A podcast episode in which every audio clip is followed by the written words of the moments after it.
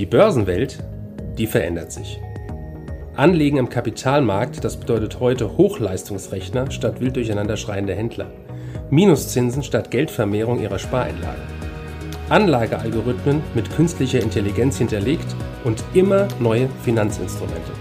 Mit dem Plutos Finanz Podcast wollen wir diese und viele weitere Finanzthemen aufgreifen und mehr Licht ins Dunkel bringen.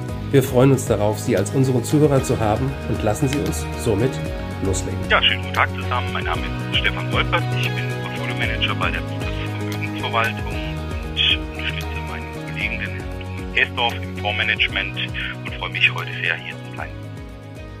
Und auch wir starten unser Gespräch natürlich mit Corona. Corona, überall Corona, auch an der Börse. Nirgendwo kommt man an diesem Thema mehr vorbei. Die Kurse sind in den letzten Tagen abgerutscht. Also auch wir Börsianer müssen uns durchaus mit dem Thema beschäftigen. Herr Wolpert, inwiefern spielt das bei Ihnen denn eine Rolle inzwischen? Lesen Sie morgens Infektionszahlen oder inwiefern betrifft das Ihre tägliche Arbeit? Ja, gut, im Moment betrifft es uns natürlich nicht nur im Alltag. Das Thema Corona, Sie haben es angesprochen, betrifft uns natürlich auch bei der täglichen Arbeit. Das Thema, insbesondere jetzt auch die wirtschaftlichen Auswirkungen des Thema Corona. Und offen gesagt, auf die täglichen Fallzahlen achten wir nicht, auch wenn momentan an den Börsen wieder so die Angst vor einem zweiten Lockdown äh, die Runde macht. Uns beschäftigt das natürlich schon auch, jetzt gerade bei der Auswahl unserer Investments. Ich bin jetzt zwar kein Fan oder kein Freund davon, jetzt gezielt auf Werte zu bauen, die jetzt ausschließlich von der Entwicklung eines Impfstoffs profitieren. Ich bevorzuge in dieser Phase Unternehmen, die auch ohne Corona ein gutes, zukunftsorientiertes Geschäftsmodell aufweisen. Und wenn bei diesen Unternehmen Corona ein weiterer Treiber darstellt, sehr gerne, das nehmen wir mit. Aber ich würde im Moment jetzt nicht ausschließlich jetzt auf Werte bauen, die jetzt einen Blockbuster haben und jetzt auf die Zulassung eines Impfstoffs setzen. Das ist spannend. Man sieht Corona an den Börsen nämlich sowohl im positiven als auch im negativen. Negativ klar, natürlich die Kurse fallen, Unsicherheit und ich glaube eine TUI, eine Lufthansa und so weiter, eine Airbus, das sind gerade nicht die beliebtesten Aktien bei den Investoren. Positive Folgen sehen wir aber auch, vor allen Dingen die Tech-Werte sind da zu nennen, Amazon, Delivery Hero, Shop Apotheke und so weiter, alles Corona-Gewinner, aber natürlich eben auch die Pharmawerte. Sie hatten gerade die Impfstoffspekulation angesprochen, aber Sie haben mir vorhin schon verraten, genau bei den Pharmawerten sehen Sie Chancen. Sie hatten sogar von einer relativen Schwäche gesprochen. Das müssen Sie erklären. Ja, also wir hatten in der Phase Februar, März hatten wir schon relativ früh das Glück gehabt, dass wir uns ja von eher zyklischen Werten aus der Luftfahrtbranche, ähm, Automobil, Industrials äh, relativ zeitnah verabschiedet hatten, hatten in dieser Phase dann auch schon sehr stark jetzt auf eher defensive Branchen, also Branchen, die nicht so sehr an der konjunkturellen Entwicklung hängen, gebaut, also beispielsweise die Pharmabranche. Das hat uns natürlich in dieser Phase äh, schon auch ein Stück weit geholfen und die waren auch relativ stabil in dieser Phase. Allerdings sehen wir jetzt in den letzten Wochen, dass es gerade bei den Pharmawerten im Moment zu einer relativen Schwäche gegenüber dem Gesamtmarkt kommt. Und äh, das ist natürlich ja absurd oder das ist natürlich verrückt jetzt, da einen Zusammenhang zu sehen. Zum einen haben wir natürlich eine große Nachfrage nach einem Impfstoff und es ist vielen Anlegern eigentlich auch bewusst, dass wir gerade was das Thema Pharma anbelangt, wirklich äh, ja Neuerungen brauchen, neue Medikamente brauchen und äh, dann ist es natürlich ein Absurdum, warum laufen denn Pharmaaktien im Moment äh, jetzt nicht so stark und wir erklären uns das dadurch, dass jetzt mit Hinblick auf die US-Wahl äh, ja so, dass die aktuellen, laut aktuellen Umfragen Joe Biden das Rennen anführt. Und ja, die Demokraten, die sind ja eigentlich eher gegen hohe Medikamentenpreise, wollen das Ganze natürlich deckeln. Und das ist unseres Erachtens im Moment ja der Punkt, warum es im Moment bei diesen Pharmaaktien zu einer relativen Schwäche kommt. Und was schauen Sie sich da dann an? Die großen Firmen, die sind ja mehr oder weniger im Wettlauf um diesen Impfstoff. Aber das ist ja eine Spekulation. Also das läuft schon seit einiger Zeit. Wer ist der Erste, der es hat? Viele sind im Rennen. BioNTech, Moderna, Gilead, CureVac, Johnson Johnson, AstraZeneca und so weiter. Wir bekommen die ganzen Meldungen ja mit. Inzwischen ist ja Impfstoffforschung ein Mainstream-Thema, muss man ja fast sagen. Auf was setzen Sie denn dann? Gut, wie schon gesagt, also wir haben jetzt eigentlich äh, zuletzt jetzt eher diese Branche ein bisschen abgebaut. Also wir haben zwar jetzt viel auf größere Werte äh, da gebaut, haben uns in letzter Zeit weniger jetzt an Unternehmen beteiligt, die jetzt direkt an der Impfstoffentwicklung dran teilhaben.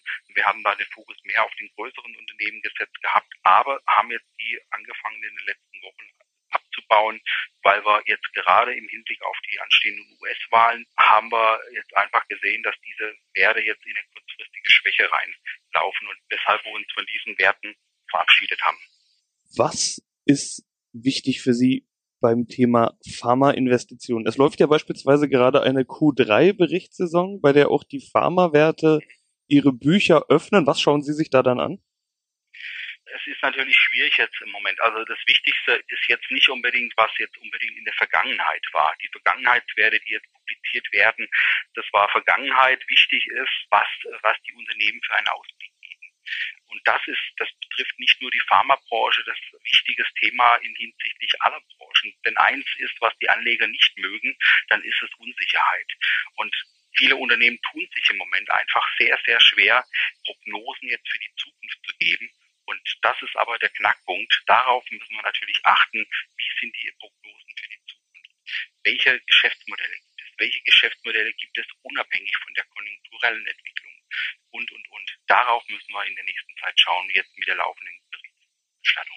Ja, was macht Prognosen für die Zukunft so schwierig? Ganz klar, da sind wir auch schon wieder beim Thema Corona. Gilt ja nicht nur für die Pharmaindustrie, gilt ja für alle, egal in welcher Branche man tätig ist. Das gilt auch für jeden Marktexperten. Kaum einer traut sich mehr was über die Zukunft zu sagen. Gibt es bei Ihnen eigentlich momentan Anlass zur Absicherung in irgendeiner Form? Auch da gibt es ja viele Möglichkeiten, was man tun könnte. Gewinne mitnehmen, Investitionsquoten zurückfahren, vielleicht sogar Absicherung mit derivativen Produkten und so weiter. Was tun Sie?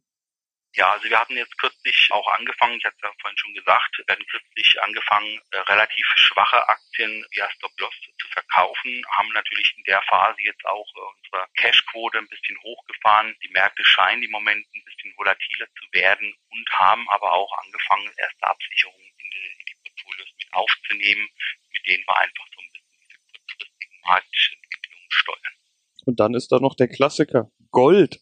Ich weiß, dass das in Ihrem Haus eine gewisse Rolle spielt. Ich habe vor kurzem mit Thomas Kessdorf ausführlich darüber gesprochen. Allerdings ist Gold ja nicht angesprungen jetzt. Also man hätte ja denken können, okay, mit fallenden Börsen steigt auch der Goldpreis wieder. So ist es nicht. Seit dem Hoch im August ging es mehr oder weniger seitwärts, abwärts, kann man sagen. Oder spielt es für Sie vielleicht gar keine Rolle, wo der Goldpreis gerade steht? Ja, also wie mein Kollege, der Herr Käsdorf, vor kurzem schon mal erläutert hat, ist Gold bei uns sicherlich ein sehr, sehr strategisches Thema, wo wir auch der Zukunft auch wirklich äh, schön gute Wachstumschancen sehen im Thema Gold, äh, insbesondere jetzt bei dem Thema Goldminen. Gold hat jetzt, das ist korrekt, hat jetzt in der letzten Woche jetzt ja eine kleine Konsolidierung, in den letzten Wochen eine kleine Konsolidierungsphase eingeläutet, ist aber auch durchaus völlig normal. Gold hat seit Jahresanfang einen Anstieg gehabt von 25, 30 Prozent. Das ist natürlich schon erstmal eine Nummer und dann darf es auch mal ein bisschen durchschnaufen, wie ein Marathonläufer nach etlichen Kilometern auch mal vielleicht mal kurz ein bisschen Luft holt, ist es beim Gold auch. Das Umfeld, was wir im Moment sehen, das ist ein Umfeld, was eigentlich Gold weiterhin beflügeln sollte. Wir haben durch die etlichen Konjunkturpakete der Staaten haben wir eine drastische Erhöhung der Verschuldung jetzt gesehen und die wird sich auch in naher Zukunft noch weiter ausweiten. Und vor allem, wir haben sehr, sehr expansive Maßnahmen von den Notenbanken. Wir haben die amerikanische Notenbank, die jetzt Jahr massiv auch wieder die Zinsen gesenkt hatte. Und das alles ist ein Thema, was weiterhin für Gold spricht, auch wenn es im Moment jetzt eher mal ein paar Prozent mal korrigiert hat. Das spielt in diesem langfristigen Trend, Aufwärtstrend, wo sich das Gold aktuell befindet, ist es wirklich eine ganz, ganz normale Korrektur und wir warten drauf, bis diese Konsolidierung hoffentlich bald eine Konsolidierung sehen wir ja auch generell gerade am Aktienmarkt, beim Goldpreis und so weiter. Klar, die Unsicherheit ist hoch. Wann könnte sich das denn mal ändern? Und damit bin ich ja doch wieder bei so einer Art Prognose beziehungsweise Zukunftsfrage. Was sind die Themen, die jetzt wichtig sind? Wir haben die US-Wahl vor der Nase. Wir haben Corona natürlich nach wie vor überall, wobei man mit Sicherheit noch, ja, rund ein halbes Jahr, wenn man jetzt optimistisch denken will, warten muss, bis mal ein Impfstoff wahrscheinlich da sein wird und dann dauert es nochmal eine Zeit, bis die ganze Weltbevölkerung durchgeimpft ist. Um die geht's ja schließlich, ist ja kein deutsches Thema. Wir haben einen Brexit, der auf einmal wieder auf der Karte ist. Wir haben immer noch die Frage, wie schnell erholt sich die Wirtschaft. Wir haben, wenn Sie die Konjunkturprogramme ansprechen, noch das amerikanische Konjunkturprogramm, über das es verschiedene Unsicherheiten gibt. Was ist denn jetzt wichtig? Was könnte denn oder was für News bräuchten wir, damit diese Unsicherheit, die wir gerade beschrieben haben, endlich mal aus dem Markt geht? Ja, also das ist eine sehr, sehr gute Frage. Also ich glaube, dass, wie schon gesagt, was der Markt oder was, was jeder Anleger eigentlich nicht mag, ist das Thema Unsicherheit. Und Sie haben jetzt einige Unsicherheitsfaktoren angesprochen. Einmal die US-Wahl. Wir wissen nicht, wer das Rennen macht, auch wenn im Moment Joe Biden führt. Es war vor vier Jahren ähnlich, als Hillary Clinton in den Umfragen das Rennen angeführt hatte und am Ende ist es Donald Trump geworden. Das ist eine Unsicherheit, die erstmal weg muss vom Markt, die auch sicherlich Aussagen darüber gibt, wie, wie sich jetzt auch insbesondere die US-Wirtschaft entwickeln wird. Ein weiterer Punkt und äh, ist das Thema Corona. Da haben Sie recht, es würde der Wirtschaft oder den Börsen sicherlich helfen, wenn jetzt wirklich ein Impfstoff da ist. Das nehmen ja auch teilweise in diesen positiven Bewegungen, die Teil sehen an den Börsen, kommt ja immer mal wieder die Fantasie auf, dass es schnell einen Impfstoff geben wird. Und da kommt es wahrscheinlich auch gar nicht so sehr drauf an, wann denn dieser Impfstoff jetzt implementiert wird und bis die ganze Weltbevölkerung geimpft ist. Das wird auch im gesamten nächsten Jahr vermutlich nicht der Fall sein, dass, äh, dass jeder nächstes Jahr geimpft sein wird. Aber die Börsen, die laufen ja immer so ein bisschen dem aktuellen Geschehen vorweg. Da wird es sicherlich helfen, wenn jetzt dahingehend auch mal eine positive Meldung käme, dass es wenn jetzt eine Impfstoffzulassung kommt, das würde mit Sicherheit den Aktien einen kleinen Aufwind geben. Und äh, ein weiterer Treiber wird in unseren Augen einfach auch sein, diese enorme expansive Geldpolitik. Und wir hatten es jetzt zuletzt gesehen, 2018, als die, äh, insbesondere die amerikanische Notenbank, die Zügel ein bisschen straffer gezogen hat, die Zinsen erhöht hatte. Wir haben es gesehen, 2018 war ein schlechtes Börsenjahr. Was passiert, wenn die Notenbanken die Zügel wieder anziehen? Das ist aber im Moment nicht. Im Moment werden die Zügel wieder massiv gelockert und solange einfach viel billiges Geld am Markt da ist, was irgendwo investiert werden muss, sind an sich die Aussichten trotz ja, wirtschaftlicher Schwäche an sich nach wie vor. Das heißt, Fazit, Sie sind optimistisch. Ich bin verhalten optimistisch, sage ich jetzt einfach mal. Ich bin nicht euphorisch. Ich sehe die wirtschaftlichen Probleme, aber wir haben die letzten Jahre immer wieder gesehen, dass trotz wirtschaftlicher Schwäche die Börsen steigen können. Und das ist durchaus ein Thema, woran wir auch in naher Zukunft noch glauben, dass wir trotz wirtschaftlicher Schwäche steigende Börsenkurse sehen können. Dazwischen ist immer wieder mit einer erhöhten Volatilität zu rechnen, insbesondere wenn jetzt solche Ereignisse wie jetzt die US-Wahl ansteht, dann muss man immer mal wieder mit scharfen Einschnitten rechnen. Das hat man auch dieses Jahr jetzt gehabt mit dem Lockdown im Februar, März, als die Börsen rapide nach unten gegangen sind und es im Anschluss fast schon wieder zu einer V-förmigen Gegenbewegung nach oben kam. Das ist einfach das neue Marktgeschehen. Die Börsen sind viel schneller, viel hektischer geworden. Darauf müssen wir uns einstellen, aber wir dürfen im Prinzip das nicht. Dann behalten wir das natürlich mal im Blick. Robert, vielen Dank. Ja, gerne doch. Danke für Ihre Zeit und Anhören unseres Plutos Finanzpodcasts. Ein Podcast, der Ihnen sowohl allgemeine Informationen zum aktuellen Marktumfeld sowie auch Wissen zu speziellen Themen wie Rohstoffe, Fonds oder auch Aktien einfach und effizient vermitteln soll. Wenn Ihnen der Podcast gefallen hat, dann hinterlassen Sie gerne eine Bewertung auf Apple Podcasts und folgen Sie dem Podcast auf Spotify.